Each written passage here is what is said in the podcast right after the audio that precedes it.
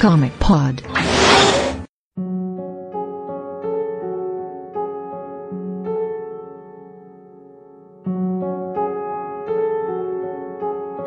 Hello, darkness, my old friend. What's up, comiqueiros? Sejam bem-vindos a mais um Comic Pod. Esse é o primeiro Comic Pod de 2017, então se vocês não estão entendendo o que está acontecendo no Comic Pod, porque passou por várias mudanças, parem agora e escutem o nosso anúncio, que saiu essa semana.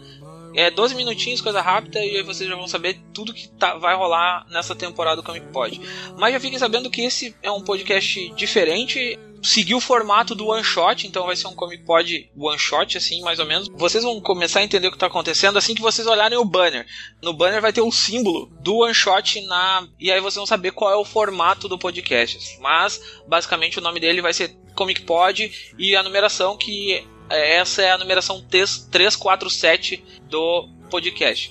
E nessa mesa linda, garbosa, primeira de 2017, eu tenho o Brunão, Olá. o Igor, Qual é? Fala aí. o Joá Feliz ano novo. e a Érica. Alô? Então, como a gente vai seguir a linha do que ia ser, era feito no shot mais ou menos, a gente vai comentar algumas coisas que rolaram nesse final de ano, agora começo de janeiro, fazer umas brincadeiras loucas e terminar fazendo indicações de quadrinhos para vocês começarem a ler em 2017. Então, vai ser dividido isso, o podcast vai ser dividido nesses três blocos.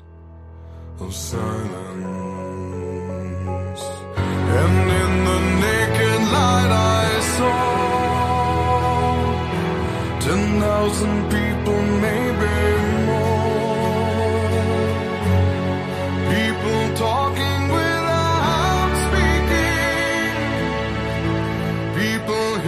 Nosso primeiro bloco, é, a gente vai começar já tirando as crianças da sala, fazendo a bagunça do cão e você sabe como é que é.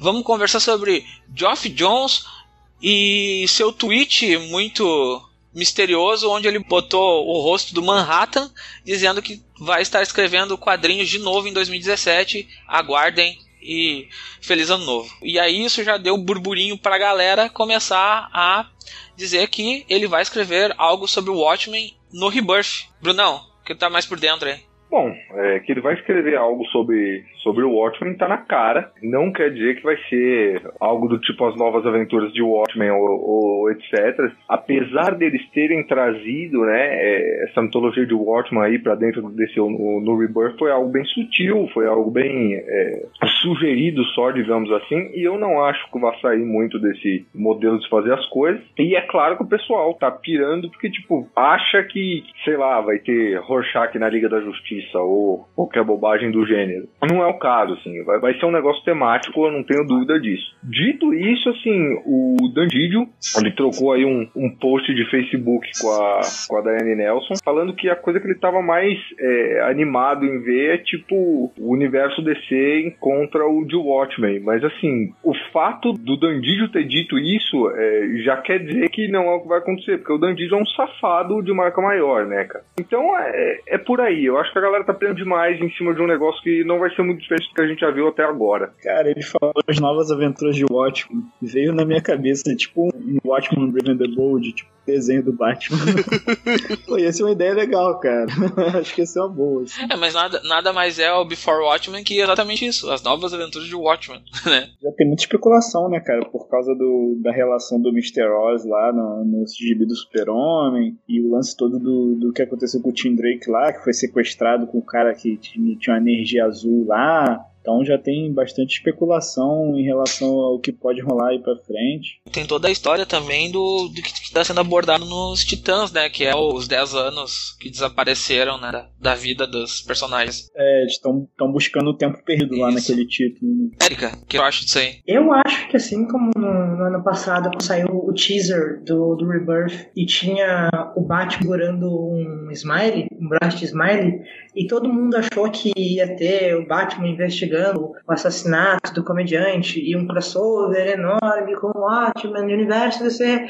E foi exatamente o que o Bruno falou, foi tipo temático, sabe? O universo DC com uma cobertura de Watchmen, sabe?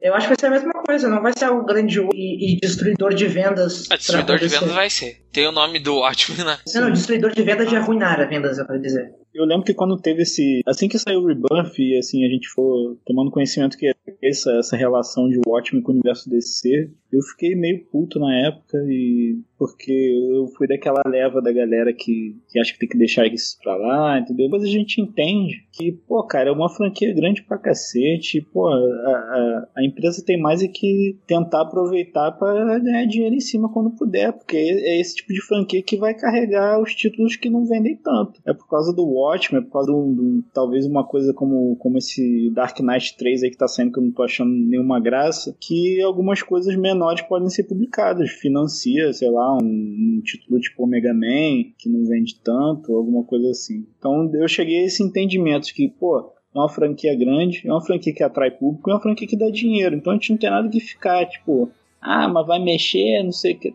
Pô, fazer o quê? Até os caras me chamam de. começaram a me chamar de acionista da DC depois disso aí. Mas, pô, é, é, é, justo que explorem, assim, vez por outra. Não tem que ficar, ah, não, esse material é intocável, cara. Não, porra, deixa os caras ganhar dinheiro com as franquias é, grandes. Ficar achando que o Watchmen é a Bíblia nessa altura do campeonato também, já deu, né? De boa. É. Before Watchmen saiu, foi uma merda. O mundo não acabou. Bola é. pra frente. O Alan Moore não, não se transformou num alienígena de oito patas e sete cabeças, devorador de luas, depois que saiu Before Watchmen. Eu não acho que muitas razões vão acontecer depois que a DC começar a brincar com um produto que é dela, né? É, é DC muito não, me, não mexia no Watchmen exatamente por achar que não tinha ninguém adequado e uma história boa para mexer, né? Exatamente isso. A real é a seguinte, a DC nunca mexeu no Watchmen porque eles achavam que mais cedo ou mais tarde eles iam conseguir trazer o, o de volta para escrever alguma coisa naquele universo e outras coisas. Assim, eles nunca pararam de ligar pro Moore, nunca pararam de mandar carta, nunca pararam de bolar aí um estratagema ou outro é, para trazer o Veiote de volta. A hora que eles perceberam que não ia rolar mesmo, tacaram foda-se, que foi o que aconteceu na época do, do Before Watchmen, né? Assim, uma vez que o Morte Rebirth, o grande conceito por trás do Rebirth é justamente o quão prejudicial é essa noção de que tudo tem que ser é, pseudo-realista e, e, sombrio e violento e etc. E o Watchman é o, o, grande representante dessa onda aí nos quadrinhos, é, é mais justo usar como, como pano de fundo, né? E assim, quem fica puto que fique, cara. Tipo, o Alan Moore falou anos atrás aí que o, o Jones estava escavando o lixo dele por causa de uma referência menor lá no, no Blackest Night, entendeu? E todo mundo bateu palma. Não tem por que noiar com esse negócio. O Watchman já era, cara. O Watchman, sim, se você acha o Watchman tão bom, eu acho bom pra caralho, mas não acho tão bom assim quanto a maioria, ele tá lá, tá fechadinho, assim. É, se você olha como aquilo como sagrado, muito provavelmente você tá cagando pra continuidade regular. Então não, não tem por que noiar, tá ligado? Não tem do que reclamar. Deixa fazerem já era, cara. Se for uma bosta, vai ter outro reboot mesmo em 10 anos. Jô, tá quietinho aí. Eu também penso, eu tenho esse mesmo raciocínio, mas isso eu acho até que vale para tudo, assim, igual quando eu sou Novos 52, eu achava a mesma coisa. Os heróis estão aí para escrever novas histórias. Se você quer ler o o que você considera canon, vai lá, pega a revista velha, compra um encadernado e vai ler a revista velha, pô. Deixa os caras brincar com o playground que tá lá pra ser brincado. Até porque eu já, eu já, tenho dúvida se é o próprio Watchman que vai ter, porque se aparecer o, o comediante, se aparecer o Rorschach, não é o Watchman do Alamur. É uma outra realidade paralela com os mesmos personagens. Bom, é, bom ponto existe sim a possibilidade de que seja uma bosta, tá ligado? Mas quer reclamar, espera sair antes, né, velho? Eu, eu sou contra o não li não gostei, né? Que, que é o. Eu acho horrível isso. E tem outra parada, cara. A gente não é dono do personagem. Querendo ou não, quem manda no personagem é a DC. Se a DC acha que tem que fazer, vai lá e faz. A única forma que a gente tem leitor de dizer algo para editora e mostrar para editora que o caminho está errado é criticando e mostrando para ela, ó, aqui, aqui, aqui está errado por causa disso, disso e disso. Tu simplesmente ser adepto de dizer não gostei da ideia, não vou ler, não é ruim, feio e, e, cara de melão não, não, não tá ajudando ninguém, tu tá? Mas é fudendo os caras e dando. E, e além disso, botando os caras nos trending topics para mais gente ficar curiosa para saber o que, que, é a coisa. É, é, engraçado assim, porque enquanto você faz referência sem usar o nome direto, tá tudo aceito, né? Porque se botar o Dr. Manhattan de Ruby chamar de Capitão Adam é, nas histórias do que o Grant Morris escreve vale, é a mesma coisa. Eu sempre li o Capitão Ato como Dr. Manhattan de roupa, cara. Sem a piroca de fora, sacou? Pra mim nunca fiz distinção muito grande entre um personagem e outro, que, é, apesar do, do cabelo e tudo, você sabe que o Grant Morris tá escrevendo o Dr. Manhattan ali, cara. Do jeito que ele, ele escreveu o Pax americano, escrevendo o ótimo. Só que ele pegou, ele fez o que o Moore não pôde fazer. Pegou os personagens que o Moore queria botar, e, que é os personagens da Charlton, né? Quando foram pra DC. Quem não conhece o background aí, é, o Alan Moore foi chamado para fazer o Watchman. DC comprou a Charlton, eles precisavam relançar os personagens e o Alan Moore foi chamado para isso. Só que a história era tão boa que a DC falou: não, peraí, vocês vão fazer uma outra coisa. Inventaram o, o Alan Moore, tirou os nomes dos personagens da Charlton e recriou o universo próprio, que virou o Watchman. Eu, eu fico na dúvida disso, assim, cara. Eu vi uns caras da, é, conversando com um dono de comic shop em Barcelona o cara morrendo de medo disso, assim, eu falei, e eu conversando com ele, velho, o personagem tá lá, sabe, se você não quer ler, não lê. Se você gosta tanto de Watchmen assim, o livro tá lá pra sempre, cara, não tem porquê, como o Bruno já falou. Bobagem ter medo dessas coisas. Não, e, e outra coisa, né, cara, existe essa narrativa e é muito fácil a gente comprar essa narrativa, principalmente se se acompanha de maneira mais superficial, se acompanha, se lê essas coisas é, na Folha, vez ou outra, de que o Alan Moore é o coitadinho, o grande prejudicado da coisa e etc. Mas assim, se você lê, lê poucas coisas a respeito disso, você não precisa ir muito a fundo, você vai ver que, primeiro, a história não é bem assim, segundo, nem o próprio Alan Moore tá dando a mínima mais, entendeu? É, quem, quem compra essa briga é, é, é o fanboy, cara, tá ligado? Não seja esse cara. Não, mas engraçado é que essa é a prova definitiva que Alan Moore não é Deus, que nenhuma serpente apareceu do céu e comeu o Jeff Jones até agora. É, galera, é isso aí. Daqui um pouco aparece a serpente. Vamos ficar esperando ela.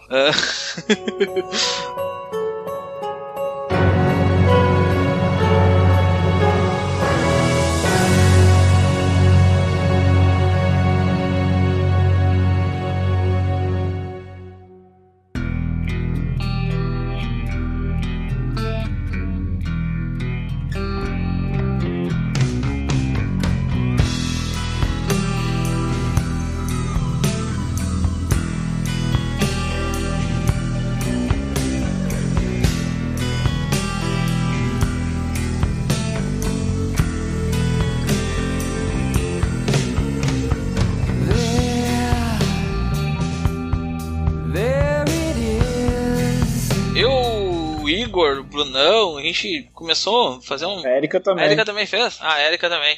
É, então nós quatro, menos o João, que o João não tem Twitter, ele não gosta dessa rede social, de, desse microblog Diferentão. diferentão. Pegamos um- uma imagem, eu peguei de um jornalista gringo, deixa eu achar o nome dele, pra eu dar direito. Eu tô, eu tô lendo tanto o gibi de Star Wars que o Pablo falou crédito, eu pensei em créditos galácticos. Meu Deus do céu. Isso foi um dos primeiros trends aí do início do ano no Twitter em relação a quadrinhos, né? Eu achei bem legal, assim. Muito Ah, bom, bom, muito bom o, ver. o, o ano não tem muito tempo, né, pra ter outros trends. É, mas é, foi logo de cara, assim, o negócio e, pô, pelo menos na minha timeline tinha muita gente comentando, muito legal, assim. Principalmente do Pab, de uns, umas outras pessoas lá. Depois eu vi de vocês também. Morcelli também fez um grande pra cacete, tá fazendo ainda. Eu acho que é sempre legal, legal essas, essas iniciativas criativas que te fazem pensar um pouco fora do padrão, tipo, é muito fácil fazer, ah, cite os 10 GBs que você mais gosta, cite o seu favorito. Agora, fazer uma iniciativa, fala aí uns bagulho que nem- você acha que ninguém quer ouvir. No, no caso do Brunão, era mais ou menos uma iniciativa assim, Brunão, segue tweetando normal como você Tweet. faz. Eu acho que o Brunão já faz isso normalmente. Um like, one, uma opinião impopular, assim. O Brunão é um dos caras que mais chamado pelos caras por causa de opiniões impopulares, né? A galera gosta do. E, e exatamente a galera gosta do Brunão exatamente por isso, né? Por causa das opiniões impopulares. Cara, eu, eu, eu não tenho impo- opiniões impopulares, cara. Eu, te- eu falo verdade que as pessoas não querem ouvir, entendeu? É diferente. Olha aí, cara. Só trago verdade. Só trago verdade. Aliás, na minha brincadeira lá hoje, um dos últimos bagulho que eu soltei é que eu acho que o Hal Jordan deve cheirar uma cocaína do caralho. Eu não sei como não veio ninguém me xingar ainda, cara. Eu peguei a imagem que eu vou postar aí o- a- as threads minha do Brunão e da Erika e do Igor aí, mas basicamente era tu postava uma imagem e uma imagem que era preta e dizia assim um like, uma ah, opinião impopular sobre quadrinhos. E eu peguei do jornalista do Matt Santori, do. Comic Sorry, que é- agora eu enrolei a língua também. É Comicsote. É, algo assim. Que é um cara que, que eu sigo no Twitter e ele, ele tá sempre ligado na, umas paradas legais. E aí eu peguei e disse, ah, vou fazer a brincadeira. Aí dia 31, vou lá e pá, lancei esse bagulho daqui um pouco. Eu comecei a responder uns, daqui um pouco os caras começaram a me xingar, e aí foi. Aí começou a ficar divertido, eu tô lá tentando responder até agora. Certamente eu ainda não terminei de responder até sair esse podcast, mas eu tô. eu tô vou, vou conseguir. Aí então a gente resolveu fazer uma brincadeira aqui e pegar algumas. Eh, alguns desses tweets impopulares e a gente botar aí pra gente dar uma discutidinha, bater um papo, já que isso gerou um monte de pauta pra nós. Dá pra, acho que tem pauta pro ano inteiro aí se a gente quiser. Ô, Brunão, seleciona um dos teus aí e vamos começar. Não, seleciona um dos meus você, velho. Vai que vai. Ah, eu selecionar? É. Ah, peraí. Eu faço qualquer coisa, velho. Vocês me perguntam os bagulho, eu cago regra aí. É, é Eu, quase eu vou automático. selecionar um que eu discordei diametralmente de você, que você falou que ele falou que o Thanos e o Galactus são mó bunda mole. Não, Discordo. bucha. Thanos, Thanos e Galactus é bucha, velho. Não, Teve não. um gibi tipo Galactus versus Wolverine, cara. Não, Mas a. Marvel faz isso, Você, pô. você a, a tem personagem mais poderosa da, da Marvel é a garota esquila, a chacota, pô. Você não tem como defender o Thanos. A fraqueza dele é que ele acha que ele vai perder. Ó. Não, as- assim, vamos começar do começo. Querem gostem, quer gostem de escutar isso ou não, o Thanos é um Darkseid dos pobres. Fim, É. tá ligado? Eu, eu gostaria de adicionar que ele não é um Darkseid dos pobres. Ele é um Darkseid dos pobres recheado de Metron dos pobres. Não, não, não tem o Metron. Não tem. O Metron era a ideia original. O, o editor, que eu não lembro quem era, falou pro Starling: não, você vai plagiar alguém, plagia o Darkseid, que é o que presta. É, a única coisa que sobrou do Metron é a cadeira, mas a cadeira do Thanos cadeira, não né? faz nada. porque Cara, eu, eu é nunca relacionei o Thanos com o Darkseid. Nunca consegui relacionar, só fisicamente, porque eu acho os métodos deles completamente diferentes. Assim. O Darkseid é um soberano de, porra, é, É, um estrategista, um Meu, cara que. não. E o Thanos é uma porra de um maluco psicótico, entendeu? Ele não tem Cara, essa de. é, é, O Thanos é o Mongul, cara. porque, porque- não, o Mongo é o Thanos, mas é, enfim. É, é, o Mongul é o Thanos. é, isso é porque o Starling não é o Kirby, cara. É, exatamente. Entendeu? Você percebe? Não, não- é porque eles foram feitos pra dif- serem diferentes, é porque o Starling não é o Kirby, nunca vai ser, tá ligado? Até porque quando o Stalin escreveu o Darkseid, né? Pois é. Ele tá fazendo trilogia agora, acho que ele terminou a trilogia dele, do, do Thanos, né? Do Starling. Terminou e ele tá usando muito LSD, cara. Porque, caralho, tá foda. Tem muita coisa que não faz sentido, assim. Dizem que ele gosta mesmo do- de uma Cara, balinha ele, louca. ele chutou um balde nessa trilogia aí. Tá, tá bem sem sentido. assim. Tem coisa boa, mas tá bem sem sentido. Tipo, eu, eu, eu gosto do Thanos, tá? Eu gosto dele como personagem. Mas é porque ele é um personagem interessante. Escritores como o Hickman fazem ele ser mais. Nossa, caiu aí. Passou o Thanos aí. Passou a cadeira e derrubou tudo. Não, passou o Darkseid. Parece Aí ele só falou, do- gosto do Thanos. Foi a serpente do Alamur, cara. Ah, pior, você fez a Lamura aparecendo no céu. Engoliu a Erika. Olha só, essa é a prova que Jack Kirby, Deus, ó. Ela foi falar que gosta do Thanos, deu pau lá, cara. Mas tinha que dar pau aqui, pô. Então, e, e sobre o Galactus, velho, assim, eu vou falar três coisas pra vocês sobre o Galactus. Primeiro, teve Galactus versus Wolverine, certo? Segundo e terceiro, assim, tem dois destinos possíveis é, é, pro Galactus no futuro, velho. Ele vira o cachorro de estimação do Franklin Richards, ou ele morre e vira a nave de uma galera que não tem absolutamente nada a ver num gibi do Mark Miller, cara. Ele já virou um herói agora, atualmente, na Marvel. Tipo, eles, eles transformaram o Galactus numa força para o bem, assim.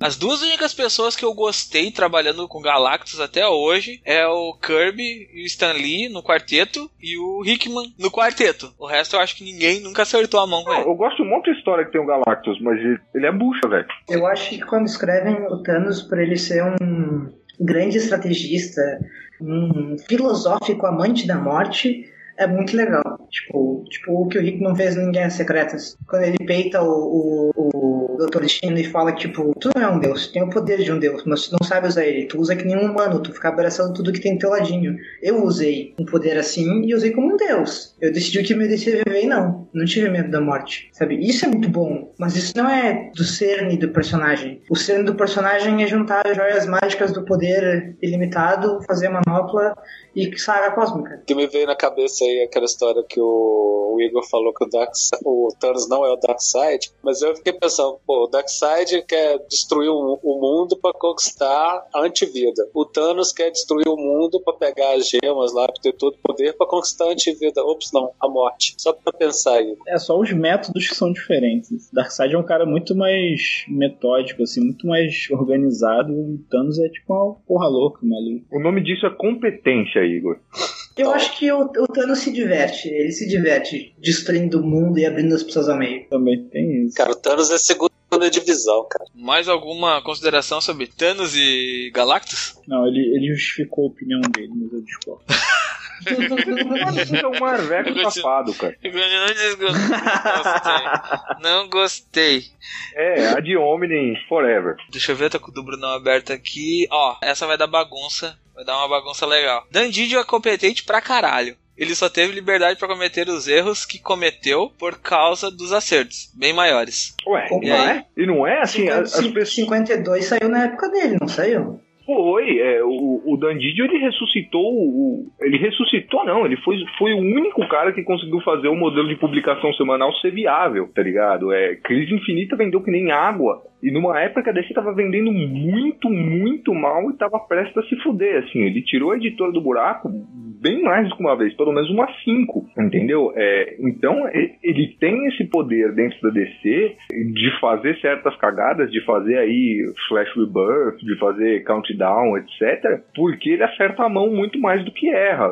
A questão é que quando erra, ele erra magistralmente e o pessoal pega raiva dele, assim. E aí todo mundo assume, né? As pessoas agem como se ele fosse um, um grandíssimo incompetente que tá lá porque tem as costas quentes. E não é por aí o negócio, entendeu? Ele tem a liberdade de cometer as cagadas que ele comete e que muitas vezes são é, é, é, consequência aí dos gostos e das preferências pessoais dele, porque ele acerta a mão com muito mais frequência do que erra, entendeu? Então, ah, não, dá pra negar isso. As, as pessoas não gostam de ouvir. Você não pode muito bem falar bem do Dandidio porque é, é, vem gente da merda. Ele matou meu personagem, ele fez isso com meu personagem, ele fez não sei o que com tal história que eu gostava. Cara, eu entendo, tá ligado? Meus dois personagens preferidos dentro da DC são a Cassandra Cain e o Wally West, pelo amor de Deus. Mas questionar a, a competência do cara porque ele fez X ou Y que eu não gosto é chega a ser meio infantil, assim. Não é verdade. O cara é foda. Mas ele tem os defeitos dele, né? E é por causa dos defeitos que todo mundo lembra dele, basicamente. Fala a verdade, rolou um jabá quando você encontrou com ele, né? Não, muito pelo contrário. Ele até ameaçou a gente, cara. Ele falou assim: ah, você gosta do Oli? Então logo mais você vai me amar e depois você vai me odiar de verdade.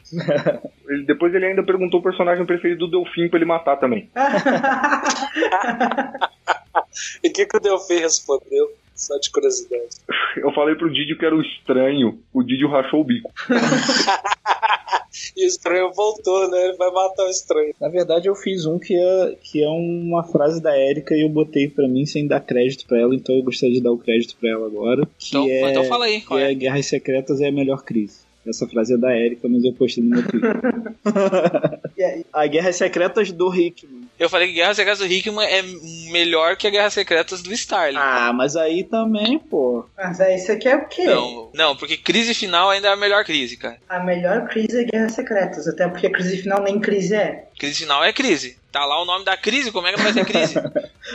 Porra!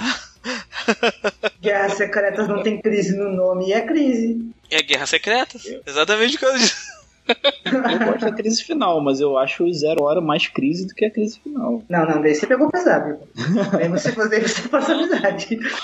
Eu, eu acho que Guerras Secretas é tipo, literalmente a crise das infinitas terras depois que o Superman a Supermoça, o Barry da Era de Prata e o Hal Jordan o Parallax, que não é a entidade do medo, vão pro início dos tempos para ajudar as pessoas na crise das infinitas terras que acontece na convergência. Esse, esse, esse é o plot do, do Guerras Secretas. É tipo, o, o mundo são destruídos, os mundos vão se fuder. Daí o, o herói bonzão, que é o Reed Richards, que é o equivalente ao super-homem original, fala, tipo, não, velho, uns não vão morrer, vai ficar tudo vivo, porque nós somos super-heróis. Não, Guer- Guerras Secretas na real é assim, tá ligado? É tipo Crise nas Infinitas Terras, só que eles não conseguem ganhar do anti-monitor, tá ligado? Eles têm que consertar a merda depois que já deu a merda. É uma diferencinha aí de competência dos heróis Marvel e DC. É, depois que já tá tudo fundido, que eles vão desfundir. Consegui mexer. Essa é a que mais tem curtido de todas do Igor. Eu vou usar ela já. Batman é um dos heróis mais fáceis de se escrever uma história minimamente decente. Por isso, tanto autor médio faz a carreira em cima dele. É. Fala os autores médios aí que, tá, que, que, escreveram Batman. Isso aqui me lembrou o Liefeld mandando um tweet pro Snyder. Não, o Scott Snyder é um cara esforçado, cara. Ele não é. Pode até falar, o Scott Snyder é um cara esforçado, mas não é talentosíssimo, assim. E fez carreira em cima do Batman aí. Ele só escreve o Batman.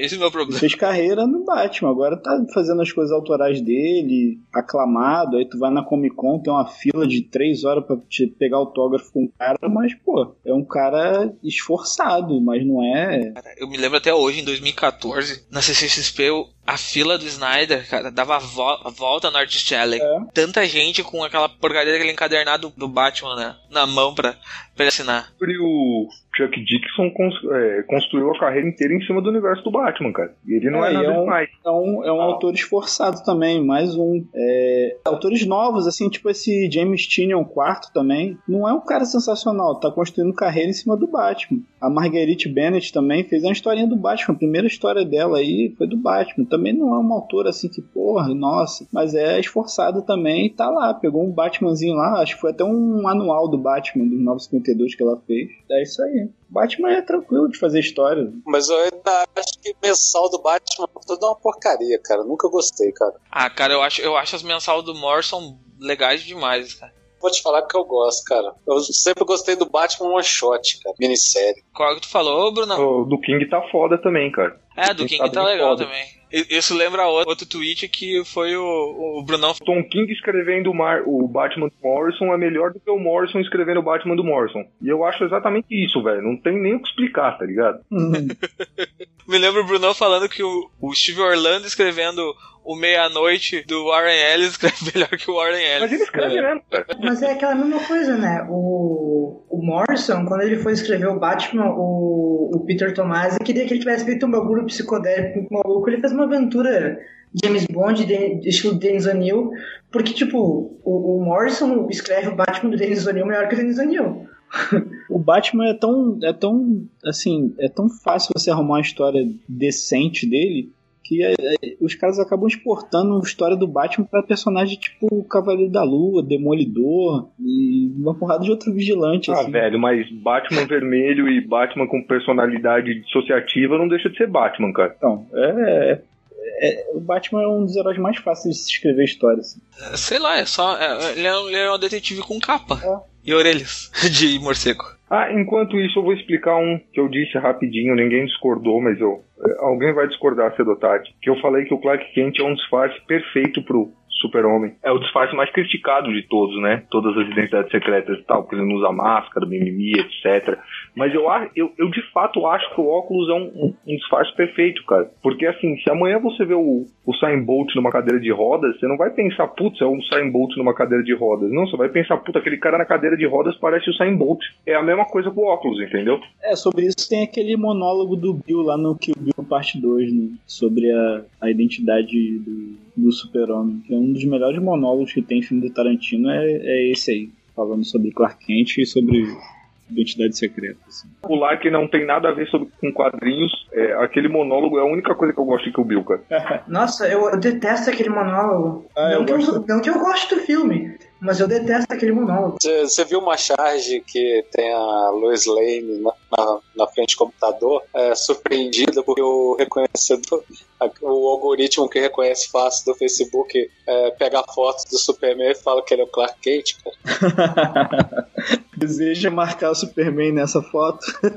O Rando Azarello é tri, mas falta Diana naquilo, falta amor, falta Amazona, falta Gibi, e não é porque ele é homem, não. É porque ele é ruim. É pra, é pra eu defender o ponto de vista ou pra alguém tentar me criticar? Isso, isso, isso, isso pareceu pouco pra 140 caracteres. Vai. Por onde eu começo? Ele é um escritor medíocre, ele não consegue escrever nada que não seja uma aventura de gangue. No caso da Mulher Maravilha, ele, ele surpreende todo mundo porque ele muda pra máfia grega. Parabéns, Azarello, que, que destaque na sua carreira. E, tipo, a Mulher Maravilha não age como Mulher Maravilha, o Ares não age como Ares, a Artemis não age como Artemis, nenhum dos deuses do Olimpo age como os deuses do Olimpo, as Amazonas são piratas, estupradoras, devoradoras e, e- e literalmente infanticidas que afogam bebês no mar. E basicamente o único personagem que ele conseguiu escrever direito foi o Hefesto naquele troço. E é uma história legal de ler, assim, tipo, uma história ok. Sabe, dá pra ler. O problema é que não tem nada de Mulher Maravilha naquilo. Principalmente com o fato que a Mulher Maravilha dele precisa de espada e escudo. Que, de que tipo de embaixadora da paz que se, se se dá o respeito de ser embaixadora da paz usa uma espada? É, essa interpretação da Mulher Maravilha e o fato de ter feito tanto sucesso nos 952 gerou o que a gente chama da heroína beligerante padrão que vem dominando os quadrinhos atualmente, entendeu? Agora tá muito difícil você não você emplacar alguma personagem feminina que não seja nesse molde assim, justamente porque o cara meio que deu uma popularizada nesse negócio. Será que não foi a, a Capitã Marvel um pouco antes disso? Nem tanto, Da porque ela, ela tem uma outra pegada, assim, mais de, de, de militar e tal. Tem uma opção de personagem que surgiu depois dessa Mulher Maravilha do Azarello aí. São bem parecidas, assim. Então, ficou até meio ruim depois quando saiu, no ano passado que saiu a Terra 1 lá da Mulher Maravilha do Morrison, porque o pessoal tava tão acostumado com esse esse molde assim de, de heroína beligerante que o cara foi botar uma coisa um pouco diferente ali e o pessoal achou pra caralho. assim. Legends of Wonder Woman é, foge totalmente desse, dessa temática, né? Que era uma história que tava rolando na, no Digital First. Já, já vou dar um, um preview aqui do meu próximo comentário não popular de, de quadrinhos que Mulher Maravilha Terra 1 é ruim. Aí, ó. Já, Ah, não, então mas eu- já, eu- já engata. Eu quero agradecer a Erika porque ela finalmente explicou porque foi a primeira história da Mulher Maravilha que eu gostei na vida. Ponto, acabou meu comentário. O Rando Azarello é a única história da Mulher Maravilha que eu consegui gostar na minha vida. Assim, só pra, só pra tipo, deixar claro, o Azarello ele fez um gibi decente que dá pra ler, mas o problema é que as Amazonas foram, por um período considerável de tempo, sendo levadas como mulheres sábias, diferentes, exiladas da nossa cultura, que criam essas, esse ser mítico que é a Mulher Maravilha, que vai trazer paz ao nosso mundo, que tem como objetivo trazer o equilíbrio. E até aí tudo ok, ele fazia ela ser a deusa da guerra, mas quando ele transforma essas entidades que eram filosoficamente o que distanciavam a Mulher Maravilha do nosso mundo e faziam com que ela fosse mais próxima de um ideal de utopia como, digamos, o super-homem, transforma essas pessoas em, em infanticidas, é meio que como o, o Burn transforma Krypton em União Soviética nos filmes dos anos 80. Ah, bom, eu, eu, eu acho que tem que lembrar que o que foi dado para Azarello, Azarello era reformular tudo e foi livre. Ele fez o que queria, era uma reformulação. Eu reformulação. concordo, eu concordo com tudo que a Erika disse, com exceção da parte da espada e do escudo. Também acho que não condiz, porque a própria ideia da Mulher Maravilha sempre foi dela ser embaixadora da paz, dando porrada em todo mundo, dá no mesmo raciocínio. Não, a questão é que, tipo, você pode ser pacifista no meio de um tiroteio, mas você vai morrer, tá ligado? Então é uma questão prática. Mas é uma questão de narrativa, Bruno. No run da, da Gil Simone, ela usa uma espada e um escudo. Mas é um momento muito foda, porque, tipo, caralho, a Mulher Maravilha pegou uma espada e um escudo pra lutar com alguém. Não é tipo o modus operandi dela. É como se o Batman saísse por aí com uma 9mm. É, o Azarello já fez isso também. Pois é, né?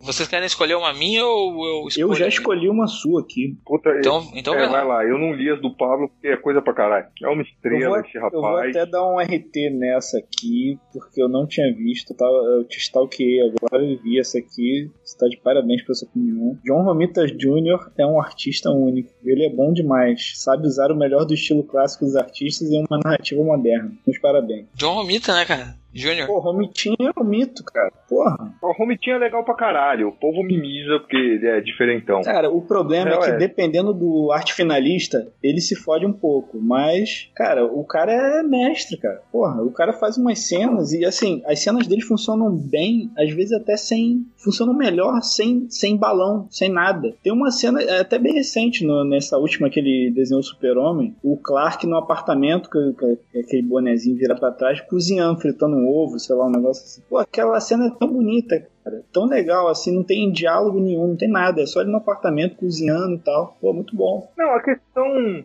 A questão, eu acho que o povo chia pra arte do Romitinha porque ela é mais estilizada e nego não gosta, sabe? Tipo, E o Romitinha foi estilizando com o tempo, né? Ele Sim. não, não começou tão estilizado, ele foi ganhando essa, esse estilo a gente com o como. passar do tempo. Como leitor de quadrinhos, a gente tem aquela mania de achar que o George Pérez dos anos 80 é o, o, o gold standard, né, cara? Mas, ou o Ivan Reis hoje, é, que seja. Mas eu acho que tem espaço pra tudo e o Romitinha é, é muito bom no que ele se propõe. Assim, eu tenho que admitir que eu não gosto do Romitinha quando ele desenha a tecnologia, cara. Eu acho que a tecnologia dele tem um. um- É tudo quadrado.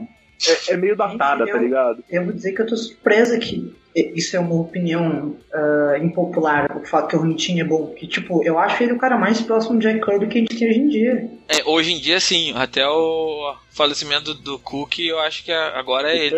Eu acho Sim. o Michael Red mais, mais próximo. assim. É, são, são os dois, assim, que, que hoje vivos. Mas o Romitinho é foda. Pô, o Romitinho desenhando é, Demolidor, desenhando Cable, desenhando Justiceiro. Quem não pegou a história do Justiceiro com o Romitinho, por favor, pegue. Caralho, cara é, É, muito na bom. adolescência eu comprei uma, uma minissérie do Cable por causa do Romitinha, eu admito. É uma em duas partes, eu acho. Nesse momento, o Leandro está mandando um coraçãozinho pra tela.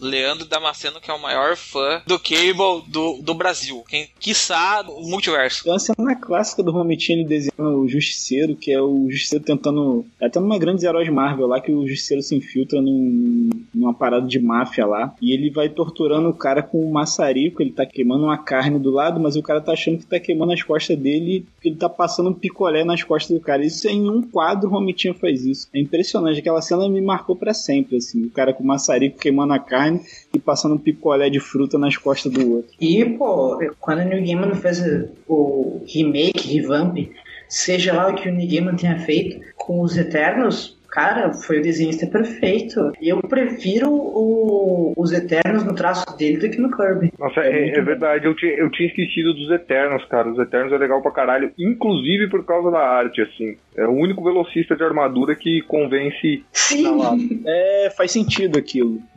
Se eu, se eu puder citar um último comentário meu, pelo menos, que é sobre, feed, sobre feedback negativo, pra mim o maior, o maior feedback negativo de todos, eu disse, Hum. Cavaleiro das Trevas é ruim. Frank Miller já era ruim quando era ação. E dá vergonha alheia de quem tenta defender o talento dele hoje em dia. Daí o Leandro respondeu que não gosta mais de mim. Essa é pesada, hein? Eu, eu, eu, li um outro tweet popular que foi. Como é que é? Todo mundo achava que o Frank Miller era um. tava tentando mandar uma mensagem com, com a sua história. E depois de quase 50 anos a gente descobriu que ele era só um reaça louco. Um bagulho assim. 30 anos. A gente tá descobrindo É, esse aí- só um reaça louco. Relaciona com o tweet da Erika. Here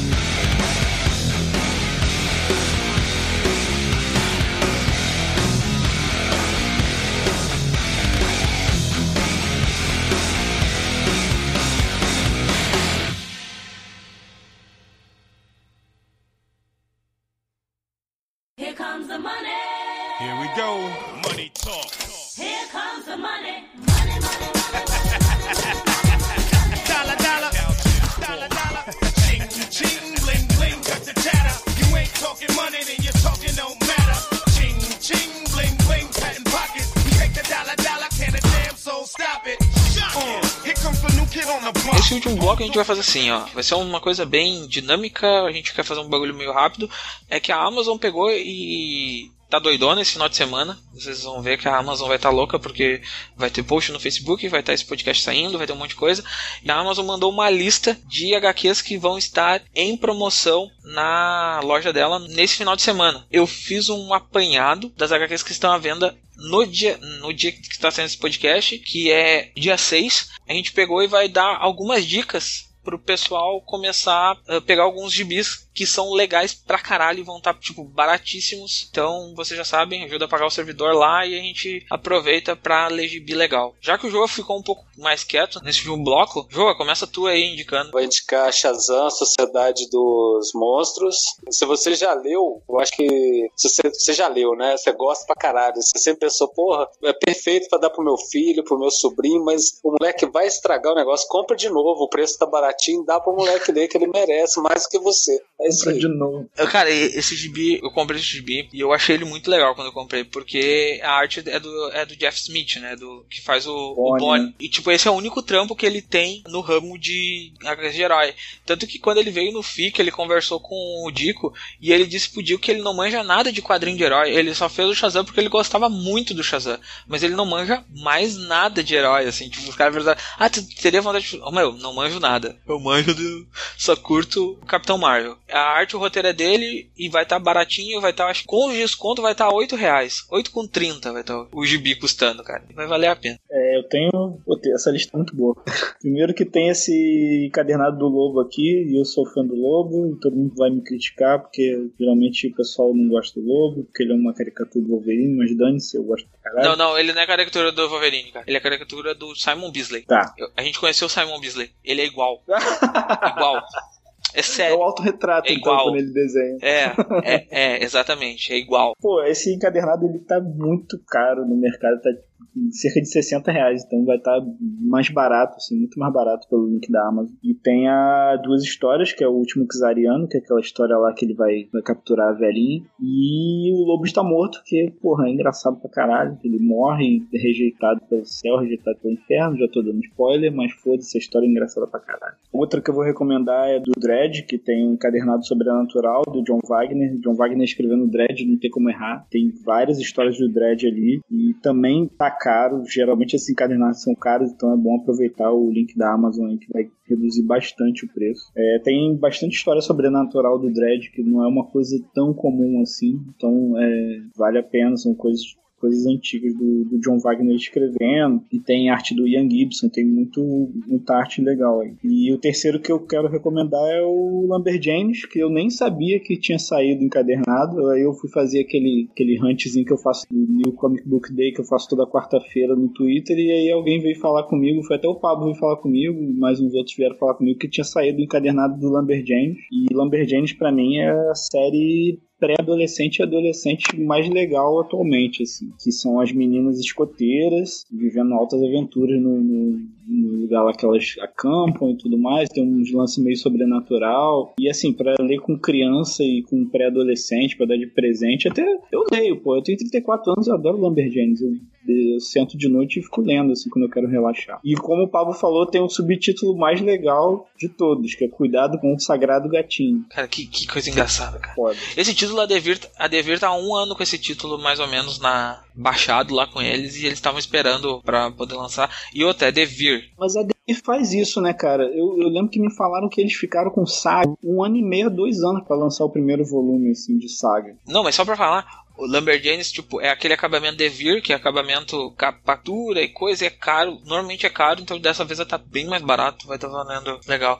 Bruno, tem alguma indicação legal? Bom, Que tu curtiu, hein? é, Tu, tu- aqui tu já leu quase tudo, né? é quase, quase tudo. Bom, é, Grandes Astros Superman, Superman, o All Star Superman, volume 1 tá aqui. Pra quem não tem, é obrigatório ter, porque sim, eu acho que eu não preciso explicar o que que é esse gibi, né? Só o melhor gibi do Superman do, do É, planeta. foi o gibi que me fez gostar do Super-Homem, porque eu nunca gostei dele. Mas é um marveco safado mesmo, né? Não existe isso. É, né? do Super-Homem. A gente tem o volume 1 de Saga, a gente tem o volume 1 e o volume 3 de Saga aqui. Eu não tô vendo o volume 2. Certamente o volume 2 vai estar amanhã ou domingo no, nas promoções. Mas assim, é, pega isso, porque pega pelo menos o volume 1, porque Saga é um, um negócio legal pra caralho, agora que a gente aí, principalmente agora que a gente tá aí nessa, nessa ressurgência do sci-fi, ou mesmo do sci-fi fantasy, né, que é, Star Wars e, e todas as outras coisas que estão vindo aí, é, é um gibi legal pra caralho de se ler, é fantasia e é sci-fi ao mesmo tempo, e é uma história muito bem escrita, E a pornografia. tem uma arte linda. Ah, eu não acho que seja pornografia, mas sei lá, cara. Eu não- eu- é erótico. pra pornografia é tão. sei lá. Eu acho que é como se fosse uma história normal. Todo mundo faz sexo. É, pois é, então. Nem todo mundo. 99% das pessoas fazem sexo. Eu acho que não é todo mundo, então tá bom. É, que mais Continue. que tem? Ghost in the Shell, cara. Ghost in the Shell tá com um preço bacaníssimo, tá? Eu, inclusive, vi muita gente reclamando com o próprio Cassius da JBC no Twitter sobre o preço da edição, que é um um preço que eu considero justo e tal, mas tá pela metade do preço aqui, cara. E é uma edição, eu vi essa edição fisicamente no dia que ela tava lan- sendo lançada, é uma edição fodona pra você ter. O, o Brunão pegou a minha na mão. Exatamente. E eu, eu comprei com 10% de desconto, só eu já tava assim. felizão. E é um material legal pra caralho, então corre atrás disso aí. e não reclame das duas páginas que tá faltando, porque quem mandou tirar foi o próprio Masamune Shirou. Ah, sim, é, exatamente. Ele mandou tirar, ele mandou tirar, conforme a gente falou com o Cassius lá, ele mandou tirar de todas as edições do mundo. Ele não quer aquelas duas páginas mais. É, não foi a JBC que censurou, nem nada do gênero. É, o autor não quer aquelas duas páginas do gibi. Sabe lá Deus por quê. Então é isso. E eu acho que só. E tem coisas legais, tipo Absolute Sandman, que eu também não preciso é, apresentar o que é, o que deixa de ser, todo mundo sabe. É, y, o Último Homem, tem o volume 2 aqui, também pela metade do preço. Seria legal vocês lerem Y inteiro, só para poder discordar do Pablo depois, quem não leu ainda. E é isso aí. Ah, Érica, Concordo com, com o Bruno, eu vou fazer um eco ali nele. Eu recomendo que as pessoas comprem Grandes Astros do Superman Volume 1. Não só porque é a história definitiva do Superman, é muito boa. Se você não leu, leia. Se você viu a animação, não para a animação, leia. Mas porque 47 e 40, por isso aqui é uma pichincha tamanha. Eu sou uma pessoa que paguei 75 reais e fui roubada. Estou chorando pensando que como vou fazer para conseguir 47 com 40 para comprar essa edição. Ah, eu recomendo também o Miss Marvel Questões Mil, se não me engano é o segundo arco da, da Miss Marvel, que é tão bom quanto o primeiro. E Questões Mil é uma tradução maravilhosa do, do Generation Y. Questões Mil é um gibi muito legal, porque é uma das poucas histórias que fez eu gostar de ver o, o Wolverine né, na história. Porque eu odeio o Wolverine quando ele é tipo, adicionado a, a vácuo nas histórias, assim. E nessa história, a J. Willow Wilson conseguiu encaixar perfeitamente ele, assim. Funcionou muito legal a história. Eu Não, não quero dar spoiler, mas tem uma cena maravilhosa com ele e com a Miss Marvel e com fanfics. Isso. Tem mais alguma, Erika? Se vocês tiverem, assim, bom senso em suas vidas, eu não recomendo O Cavaleiro das Trevas, brincadeira, é uma, uma leitura que todo mundo devia ter, é um marco na história dos quadrinhos, eu realmente recomendo ler. Eu não tenho certeza se a edição definitiva é O Cavaleiro das Trevas 1 e 2 junto. É um e dois junto. É, então ela tem um, um pequeno problema, mas é 52,90 eu acho que vale muito a pena ler. Principalmente para se você quiser criticar, assim, tipo, eu não gosto de Cavaleiro das Trevas, eu não gosto de Frank Miller, mas eu só tomei essa decisão lendo, custou um preço, mas é assim que a gente evolui como pessoa, né, gente? Faz parte. Então eu vou, vou começar a minha lista, porque eu tenho várias. Weekend Divine também tá aqui na, na lista. Tá na lista isso? Sim, tá na lista. Ah, tá, só como Wicked. Wicked. Mas é Pô, Wicked. eu achei que era aquele negócio, aquele musical, pô, do, do Mágico de Oz. Não. pô. Não, é o Wicked Divine. Porra, é, Kieron Gillen, McKelvey. Isso, Kieran Gillen e Jamie McKelvey. É a edição nacional, a Tipo, tá fresquinha, acabou de sair da banca, era pra ter saído na CCXP, deu problema na, na gráfica, acabou saindo agora em janeiro, então. E tá tipo, tá saindo a rodo, vai sair a rodo, porque vai estar tá barato, tá com quase 60% de desconto. É, de, que, de qual editor, ô Fábio, isso aí? Geektopia. Eu nem sabia que isso ia sair nacional, cara. Isso é muito foda. Ghost the Shell, como o, o Bruno já tinha falado, tá legal. O que mais aqui? Superman. ah, a Morte do Superman, volume 1 e 2. Para mim, tipo, tá entre as melhores histórias do Superman. Que, pelo menos pra mim, que eu sou gosto muito do The Jurgens. Abraço pro Gris aí. Isso, manda um beijo pro Grisa. E tem os dois volumes estão em promoção. Eu acho que é uma história que, tipo, muito legal porque, tipo, mostra o Superman morrendo e voltando. assim. E ele segura trabucos e tem mullets. Isso é maravilhoso. Eu, eu amo isso. E é sério, eu gosto muito.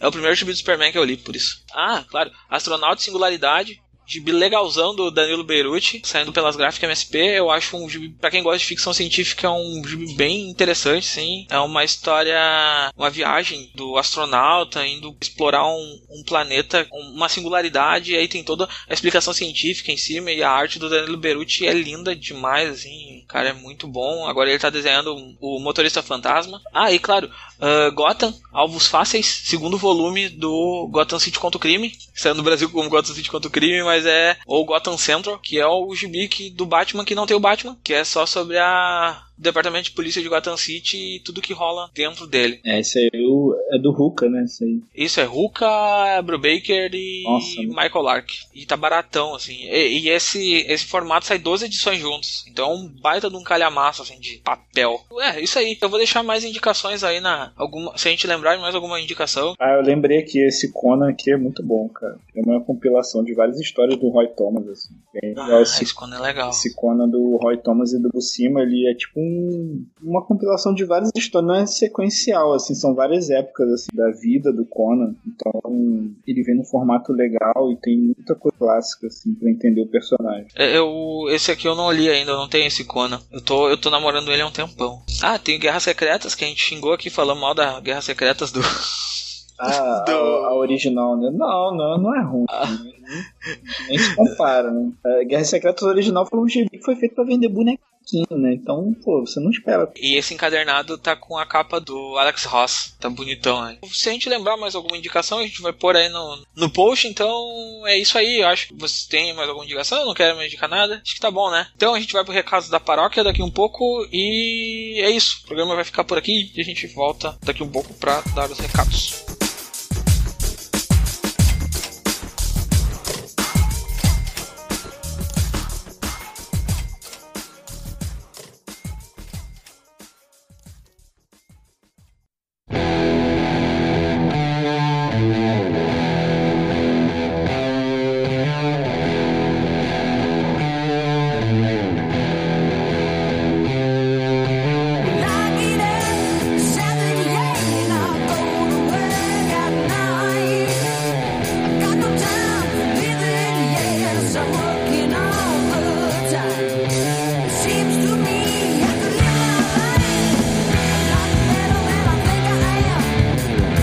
Pessoal, já sabem, recados do Terra Zero, como sempre, acesse Terra Zero, www.terrazero.com.br, uh, sigam-nos nas redes sociais, arroba terra underline zero, arroba comicpod no Twitter, facebook.com barra terra zero, zero numeral, mande e-mail para nós no contato arroba terrazero.com.br, nos apoie no Padrim, cara, porque o Padrim tá lá, tá legal demais, uh, cinco reais tem o grupo, uh, 10 reais a newsletter e 30 reais participação no podcast e agradecimento nominal. Uh, fiquem ligados aqui no feed do podcast que vai aparecer coisa nova aí em breve, alguns teasers, não sei ainda, eu vou, a gente tá tentando reformular e vai mexer em alguma coisa ainda para dar uma melhorada aqui no, no podcast em si.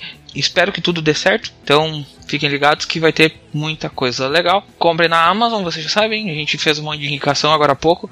Uh, tem mais coisas aí que vão acontecer durante esse final de semana, então fiquem ligados no, na fanpage do Terra Zero, fiquem ligados no próprio site que a gente vai fazer um post legal com mais coisas que podem vir a ser compradas na Amazon com desconto de até 90%. Tipo, final de semana vai ser para gastar mesmo. A Amazon se preparou para abrir o ano fazendo essa super venda e fazendo a gente gastar o resto do salário que a gente tinha do 13 terceiro. Então aproveitem aí para comprar os gibis baratinhos. Vai ter gibi de 20 pila a 5 reais. Então, tipo, muito barato.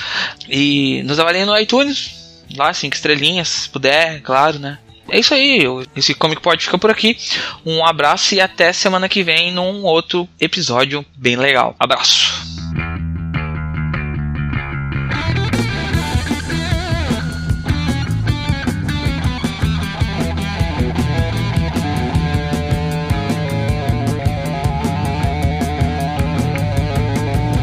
E esse Comic Pod só acontece graças aos nossos 50 padrinhos do Padrim. Muito obrigado a todos vocês, padrinhos e madrinhas. Mas esse agradecimento é especial para os padrinhos da categoria de 30 reais, que são o Luiz Alberto, o Gabriel Felipe Calbi, a Paula, o Igor Tavares, o Juliano Souza, o João Paulo Ranque de Faria, o Saldanha, o Senna, o Bruno Batilana, o Sami Newton Amorim, o Castilho, que é o Viking, e o Augusto Oliveira. Muito obrigado a todos vocês. Vocês fazem diferença no nosso conteúdo. Falou!